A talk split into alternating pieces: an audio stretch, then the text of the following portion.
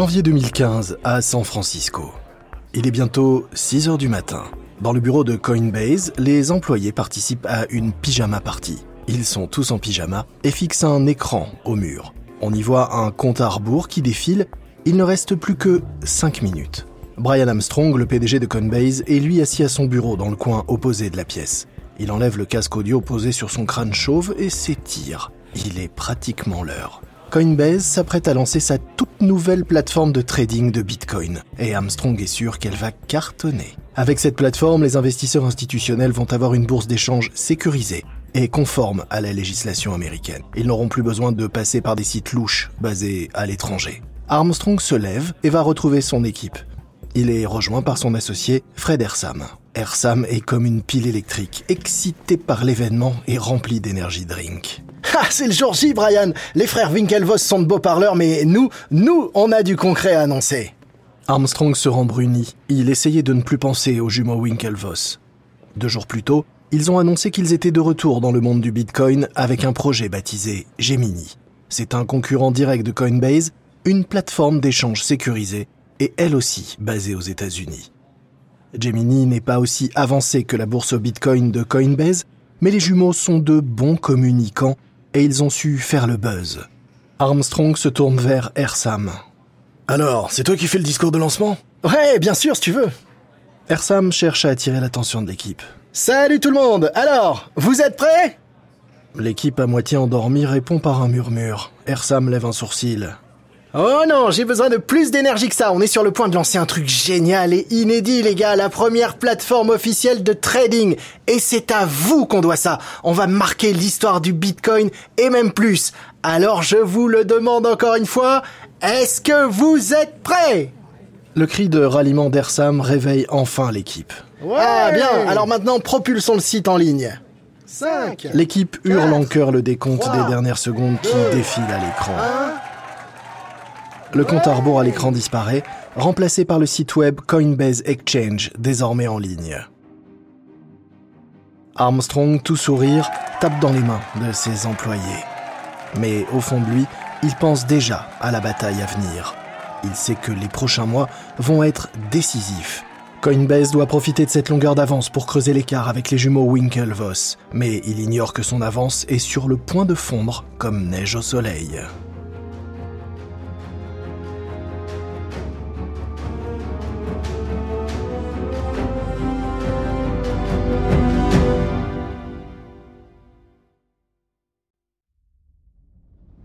Vous écoutez Guerre de business de Wandery. Je suis Lomik Guillot.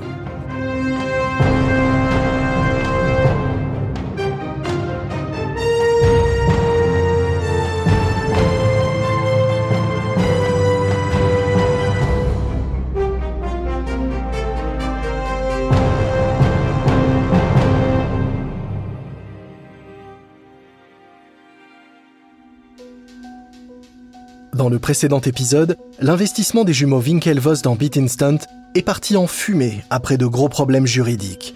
Et le site leader pour l'achat et la vente de bitcoins, Mangox, a fait faillite après le cambriolage virtuel mais spectaculaire d'un hacker. Tout cela a servi de leçon aux investisseurs qui se méfient désormais des crypto-monnaies. Mais les frères Winklevoss n'ont pas dit leur dernier mot. Ils ont décidé de lancer une toute nouvelle plateforme, en règle cette fois-ci, avec les lois américaines sur les transferts d'argent pour vendre des bitcoins. Avec ce projet, ils font la course avec Coinbase pour s'affirmer comme la première et la plus sûre des places de marché en bitcoin. Mais Coinbase va bientôt apprendre à ses dépens que le monde de la haute finance n'est pas aussi tolérant que celui de la tech avec les startups qui contournent les règles. Voici le quatrième épisode, Flirter avec les limites.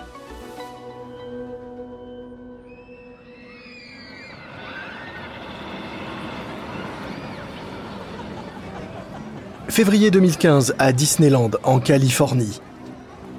La directrice de la conformité de Coinbase, Martine Niejedlik, se promène dans Frontierland, à côté des rochers rouges du train de la mine, les célèbres montagnes russes. C'est son anniversaire, et elle est venue ici pour tenter d'oublier les batailles qui rythment son quotidien au travail. Cela fait un an et demi qu'elle a rejoint Coinbase. Son job dans l'entreprise, c'est de maintenir la start-up crypto sur le droit chemin en s'assurant que l'entreprise respecte les réglementations nationales et fédérales. C'est une tâche qui signifie qu'elle se heurte constamment aux cofondateurs de Coinbase, Brian Armstrong et Fred Ersam, sur ce que l'entreprise peut et ne peut pas faire. Ils veulent obtenir toutes les autorisations réglementaires, mais ils ne veulent pas s'encombrer de paperasse et de procédures. Elle regarde le plan du parc pour choisir la prochaine attraction qu'elle va aller faire. Alors qu'elle cherche sa direction, son téléphone sonne. C'est un appel d'Ersam. Oh, c'est pas vrai, Fred. Je suis à Disneyland en congé. Ça pouvait pas attendre? Non, désolé, nous avons un problème avec la plateforme de trading. Oh, ok, explique-moi. L'agence californienne de régulation des affaires vient d'émettre une alerte client à notre propos. La responsable juridique s'inquiète. Le régulateur financier californien n'émet pas d'alerte publique sans raison valable. Elle fait quelques pas pour s'écarter de la foule des visiteurs et se retrouve face à l'un des lacs artificiels du parc à thème. Et pourquoi ils ont fait ça? Ah, Disons que je me suis peut-être un peu euh, mal exprimé dans une interview. J'ai dit que Coinbase Exchange était autorisé en Californie. Quoi? Mais pourquoi est-ce que tu as dit ça? La Californie n'a toujours pas statué pour savoir si les lois s'appliquent aux monnaies virtuelles ou non. Euh, j'ai aussi parlé de, New York. Jadlik résiste à l'envie de jeter son téléphone dans l'eau du lac. Fred Mais comment tu veux qu'on réussisse à gagner la confiance des autorités si tu racontes des trucs pareils? Ah, tu sais bien, c'est comme ça la culture start-up, on avance vite et si on fait un truc de travers, on s'excuse après. Non, non, non, non, non, non, non, ça marche pas comme ça avec la finance. C'est un domaine ultra réglementé. T'auras pas un blanc-seing juste sur ta bonne tronche, tu sais. Oh, D'accord, mais qu'est-ce qu'on est censé faire alors là? Ah, il faut clarifier les choses. Je vais essayer d'arranger ça à mon retour. Ah, super. Et au fait, bon anniversaire. C'est un faux pas plutôt embarrassant pour Coinbase Exchange. Le site n'a pas un mois qu'il se fait déjà taper sur les doigts par les autorités financières. Et les problèmes n'ont pas fini de s'accumuler. Février 2015 à Santa Clara, en Californie. Au siège de la Silicon Valley Bank, l'équipe juridique passe en revue les différents dossiers à risque de la banque. Et un client en particulier pose un problème. Coinbase. Un jeune avocat connecte son ordinateur au vidéoprojecteur et partage un article du site d'information économique Washington Free Beacon. Le titre dit L'échange de bitcoins met en évidence la capacité des investisseurs à échapper aux sanctions L'avocat se tourne vers ses confrères. Les journalistes ont mis la main sur cette présentation que Coinbase utilisait pour démarcher les investisseurs à la fin de l'année dernière. Et dans cette présentation, Coinbase explique en gros comment le Bitcoin peut être utilisé pour contourner les sanctions contre des pays comme la Russie et l'Iran. Autour de la table, les avocats prennent un instant pour digérer la nouvelle. Puis l'un d'eux reprend la parole. Est-ce que Coinbase a répondu à l'article? Ouais, ils ont dit que l'absence de contrôle des gouvernements est l'un des aspects les plus révolutionnaires du Bitcoin. L'avocat aux lunettes aux montures en métal hoche la tête. Ça sent pas bon, ça. Ah, eh bien, j'imagine en disant ça qu'ils ne font qu'énoncer un fait sur le Bitcoin. Ils n'approuvent pas pour autant réellement la violation des sanctions. Quand bien même, on peut pas ignorer ça. Coinbase est un client à haut risque pour nous. Ils opèrent dans une zone grise légale et ils viennent d'avoir une crise publique avec les régulateurs de New York et ceux de Californie. À mon avis, ils sont tout simplement trop sulfureux pour nous. C'est pourtant l'une de nos raisons d'être. Euh, nous proposons des services bancaires à des startups avec des business innovants, disruptifs et parfois à la limite de la légalité. Exactement comme Coinbase. Oui, enfin, il y a risque et risque. Aucune autre banque dans le pays ne veut se risquer à faire des affaires avec ces fameuses sociétés de crypto-monnaies. Ils veulent pas prendre le risque que les autorités financières ne leur tombent dessus. Peut-être que leurs activités sont légales à Londres, Singapour ou Moscou, mais elles ne le sont pas ici. Non, nous devons avant tout nous couvrir, nous devrions donc les lâcher. Et tout de suite. Mais sans une banque, ils peuvent plus rien faire. Si on les vire sans préavis comme ça, ça revient à les obliger à fermer. Non, laissons-leur au moins six mois, le temps qu'ils trouvent une autre banque. Le directeur juridique semble approuver. Ouais, je suppose que vous avez raison. D'autant qu'ils sont soutenus par plusieurs gros investisseurs qu'on n'a pas non plus envie de se mettre à dos. Alors, ok, disons six mois, mais pas un jour de plus. Le lendemain, la Silicon Valley Bank annonce la mauvaise nouvelle à Coinbase. C'est un coup de massue et une menace pour la survie de l'entreprise. Sans banque aux États-Unis, Coinbase ne pourra plus accepter les clients américains. Son image de plateforme sûre et fiable dans le monde agité du Bitcoin risque d'en prendre un sacré coup. Coinbase se démène donc pour trouver une nouvelle banque. Mais les unes après les autres, elles claquent leurs portes au nez de l'entreprise. Les banques américaines ne veulent rien avoir à faire avec le monde juridiquement trouble et imprévisible du Bitcoin. Alors que Coinbase se presse de trouver une nouvelle banque, les jumeaux Winklevoss, eux, communiquent à fond sur leur projet concurrent, Gemini. Nous sommes en mars 2015 au Texas. Le festival South by Southwest bat son plein. Dans les coulisses du grand centre de convention d'Austin, Tyler et Cameron Winklevoss accrochent des émetteurs à leur ceinture et passent le fil du micro-cravate à l'intérieur de leur chemise. Ils sont ici pour présenter au public leur projet Gemini, leur nouvelle plateforme d'achat et de vente de bitcoins, et ils espèrent que l'accueil sera favorable et que le buzz les remettra sur le devant de la scène. Depuis la faillite de BitInstant et l'arrestation de son fondateur Charlie Shrem, les jumeaux préparent discrètement leur retour. Ils sont tout de même allés recruter quelques pointures de Wall Street pour construire ce qu'ils espèrent être le Nasdaq du Bitcoin. Mais cela signifie attaquer frontalement Coinbase. L'organisateur de la conférence arrive vers eux, son bloc-notes à la main. Ok, ça va être à votre tour les gars. Allez, suivez-moi. Les jumeaux suivent l'organisateur jusqu'à la scène et entrent dans la lumière. Bonjour à tous, merci d'accueillir Tyler et Cameron Winklevoss. Bonjour, merci à vous. Pourriez-vous nous expliquer ce qu'est votre projet Gemini et ce que vous comptez faire avec? Gemini est un endroit sûr pour acheter et vendre des bitcoins. Notre siège et nos bureaux sont à New York, notre banque est aux États-Unis. Avec nous, votre argent ne quittera jamais le territoire. Cameron, qu'est-ce qui vous différencie de Coinbase? Eh bien, disons que notre plateforme n'est pas ouverte au public pour l'instant. Nous attendons avant d'avoir toutes les autorisations légales. Coinbase fonctionne déjà comme un lieu d'échange de monnaie, mais nous, nous préférons l'approche selon laquelle nous ne voulons pas, en quelque sorte, servir les clients tant que nous n'avons pas cette fameuse licence.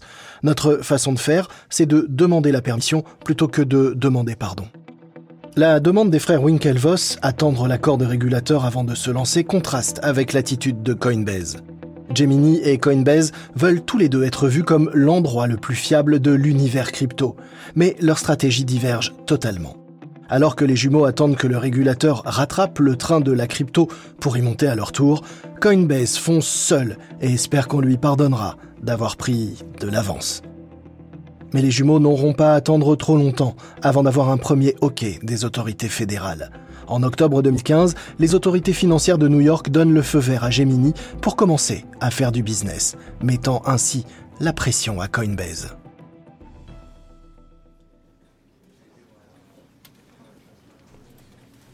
Fin 2015, dans une salle de réunion d'un hôtel de San Francisco. Le conseil d'administration de Coinbase se réunit et ses membres ne sont pas contents. Un membre du conseil d'administration fixe Brian Armstrong et presse le PDG de Coinbase de changer radicalement de cap. Nous pensons que vous devez pivoter. Au départ, YouTube était bien un site de rencontres en vidéo et Twitter était une appli de podcast. Pivoter, ce n'est pas un échec. Armstrong se pince les lèvres, tandis qu'un autre membre du conseil d'administration prend la parole. Le cours du Bitcoin n'a pas été terrible cette année. La croissance de Coinbase ralentit, vos revenus stagnent. Oubliez la crypto et faites plutôt autre chose. Microsoft et IBM travaillent à la façon d'utiliser la blockchain dans leur logiciel. Peut-être que les connaissances de Coinbase pourraient être utiles dans ce domaine. Vous pouvez vous tourner vers la création de bases de données d'entreprises sécurisées et inviolables. Armstrong se renfrogne. J'ai pas créé Coinbase pour gérer des bases de données sécurisées pour les entreprises. Je l'ai fait pour populariser l'image du Bitcoin. Oh, allons, Brian. Même vos ingénieurs vous quittent l'un après l'autre pour des startups plus prometteuses, sans compter que votre banque vous a lâché en début d'année. Qui peut jurer que votre nouvelle banque ne vous lâchera pas, elle non plus Vous avez encore de l'argent, pivotez maintenant, tant que c'est encore possible. Armstrong regarde l'administrateur droit dans les yeux. Nous ne pivoterons pas. Nous avons mis assez de cash de côté pour tenir deux ans. Non, je suis convaincu que le Bitcoin va finir par rebondir. Brian, quand j'ai rejoint votre board, vous disiez que les gens utiliseraient le Bitcoin comme monnaie au quotidien. Mais regardez ce qui se passe. Personne n'utilise le Bitcoin comme monnaie. On l'utilise comme si c'était de l'or. Et puis c'est un placement sur lequel on spécule en espérant qu'il rapporte gros, pas de l'argent pour se payer un café. Sans compter que c'est très volatile. Le, cours du Bitcoin peut s'envoler ou s'écrouler juste le temps que j'aille me chercher un café chez Starbucks. Et puis le, réseau est vraiment très lent. Visa et Mastercard gèrent des milliers de transactions à la seconde et, le Bitcoin en gère quoi? 7 Ce que je dis, Brian, c'est que vous avez eu tort quand vous pensiez que le Bitcoin allait remplacer la monnaie. Et que vous pourriez très bien avoir de nouveaux torts. Armstrong finit par acquiescer. C'est vrai, enfin c'est vrai maintenant, mais les problèmes de lenteur sont quelque chose qu'on peut améliorer, vraiment. Le code peut être modifié pour rendre les transactions plus rapides. et je compte bien faire en sorte que ça se fasse vite. Mais la promesse d'Armstrong de modifier le code du Bitcoin pour fluidifier les transactions va s'avérer compliqué à tenir. Le code du Bitcoin est maintenu, protégé par une petite poignée de développeurs bénévoles qui refusent de s'écarter de la vision originale de Satoshi Nakamoto. Le seul espoir d'Armstrong est donc de trouver un moyen de contourner ces gardiens autoproclamés du code du Bitcoin.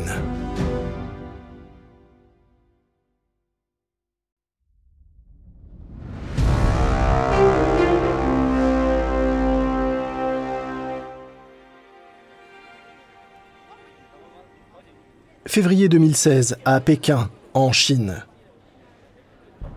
Le PDG de Coinbase, Brian Armstrong, traverse le hall de l'hôtel 5 étoiles Grand Hyatt. Il avance d'un pas et d'un air très déterminé. Une petite troupe d'autres gros acteurs de la scène américaine du Bitcoin le suivent de près. Ils sont ici pour essayer de trancher un vif débat qui a déchiré le monde du Bitcoin. Un débat sur la taille que doit avoir un bloc sur la blockchain. La blockchain, c'est le registre numérique public infalsifiable sur lequel est inscrite chaque transaction Bitcoin effectuée. Et cette chaîne est constituée de blocs de données. Armstrong et ses soutiens voudraient que ces blocs soient plus gros, parce que des blocs plus gros pourraient contenir plus de données de transactions. Et comme de nouveaux blocs ne sont ajoutés à la blockchain que toutes les 10 minutes, plus de données dans chaque bloc signifie que les paiements en Bitcoin seront traités plus rapidement. Mais certains ne sont pas convaincus qu'il faille vraiment augmenter la taille des blocs car de plus gros blocs nécessiteraient plus de puissance de calcul, ce qui favoriserait les gros serveurs plutôt que les particuliers. Ce qui va à l'encontre de la vision originale de Satoshi Nakamoto, qui voulait que le Bitcoin autonomise les individus plutôt que de servir les organisations. Pour l'instant, ce sont les partisans des petits blocs qui dominent. Le petit groupe qui veille jalousement sur le code du Bitcoin est contre l'augmentation de la taille des blocs et ce groupe est généralement écouté par toute la communauté Bitcoin. Mais Armstrong a un plan pour leur couper l'herbe sous le pied. Accompagné de sa délégation américaine, il pénètre dans une des salles de réunion de l'hôtel. À l'intérieur, assis autour d'une table recouverte de tissu noir, l'attendent les barons chinois du Bitcoin, ceux qu'il veut essayer de séduire. Lorsque Nakamoto a lancé le réseau Bitcoin il y a sept ans, même l'ordinateur portable le plus low cost pouvait s'y connecter pour permettre à son propriétaire de miner et gagner des bitcoins. Mais plus maintenant, car désormais la plupart des nouveaux bitcoins sont remportés par des ordinateurs surpuissants installés dans des data centers géants. Les ordinateurs miniers de ces fermes ne font que résoudre des énigmes mathématiques nécessaires pour gagner du bitcoin, ce qui signifie que les PC normaux ne peuvent tout simplement pas rivaliser. Mais ces ordinateurs consomment énormément d'énergie pour fonctionner. C'est pourquoi la plupart de ces installations se trouvent en Chine, où on trouve de l'électricité pas chère et en quantité.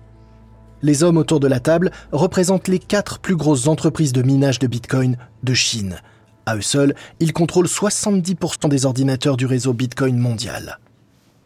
Ils accueillent poliment leurs visiteurs américains avant d'inviter Armstrong à plaider sa cause. Les petits blocs sont un goulot d'étranglement dans le traitement des transactions en Bitcoin. Les délais de traitement des paiements s'allongent. L'avenir même de Bitcoin est en jeu. Or, vous dominez largement l'industrie du Bitcoin. Tout le monde attend donc de vous que vous fassiez preuve de leadership sur ce sujet. Ensemble, vous contrôlez la majorité des ordinateurs du réseau Bitcoin, alors vous avez le pouvoir de modifier le code et d'introduire des blocs plus gros. L'un des mineurs chinois intervient. Notre expertise est dans le matériel. Pourquoi vous nous demandez d'intervenir dans le code? La situation actuelle nous convient très bien telle qu'elle. Pourquoi prendrions-nous le risque de changer? Armstrong sourit. Je pense que vous avez été induit en erreur. On vous a probablement dit que seul le cercle restreint des développeurs de Bitcoin pouvait modifier le code. Mais c'est pas vrai. En fait, on n'a pas besoin d'eux du tout. Le code est open source. Ça signifie que personne ne le contrôle vraiment. Nous pouvons donc modifier le code pour ajouter des blocs plus gros qui assureront le succès futur du Bitcoin. Croyez-moi, en tant que PDG de la plus grande société américaine de Bitcoins, je sais que ce changement est vital. Les mineurs chinois échangent des regards. Armstrong n'a visiblement pas bien compris à qui il avait affaire. Coinbase est peut-être le plus grand site de crypto aux États-Unis, mais comparé aux échanges chinois, c'est juste un nain. Plus de 33 millions de bitcoins sont échangés chaque mois sur la première plateforme chinoise, quand les utilisateurs de Coinbase négocient moins de 250 000 bitcoins par mois. Pour ces puissants acteurs chinois, Armstrong n'est qu'un Américain arrogant qui pense qu'il n'y a que la Silicon Valley qui est pionnière en matière de crypto-monnaie. Mais ils connaissent la réalité. Dans le domaine de la crypto-monnaie, les États-Unis sont à la traîne. Les startups américaines du Bitcoin sont toujours engluées dans le dédale bureaucratique des différents régulateurs financiers de leur pays. Alors qu'en Chine, le régime communiste laisse tranquille, du moins pour l'instant, les sociétés de crypto-monnaie, même si elles aussi contourne les règles. Les mineurs chinois se concentrent quelques instants, mais finalement, le patron du groupe minier de Bitcoin le plus puissant au monde se tourne vers Armstrong. Monsieur Armstrong, nous ne partageons pas votre avis sur le fait qu'il faudrait tout changer.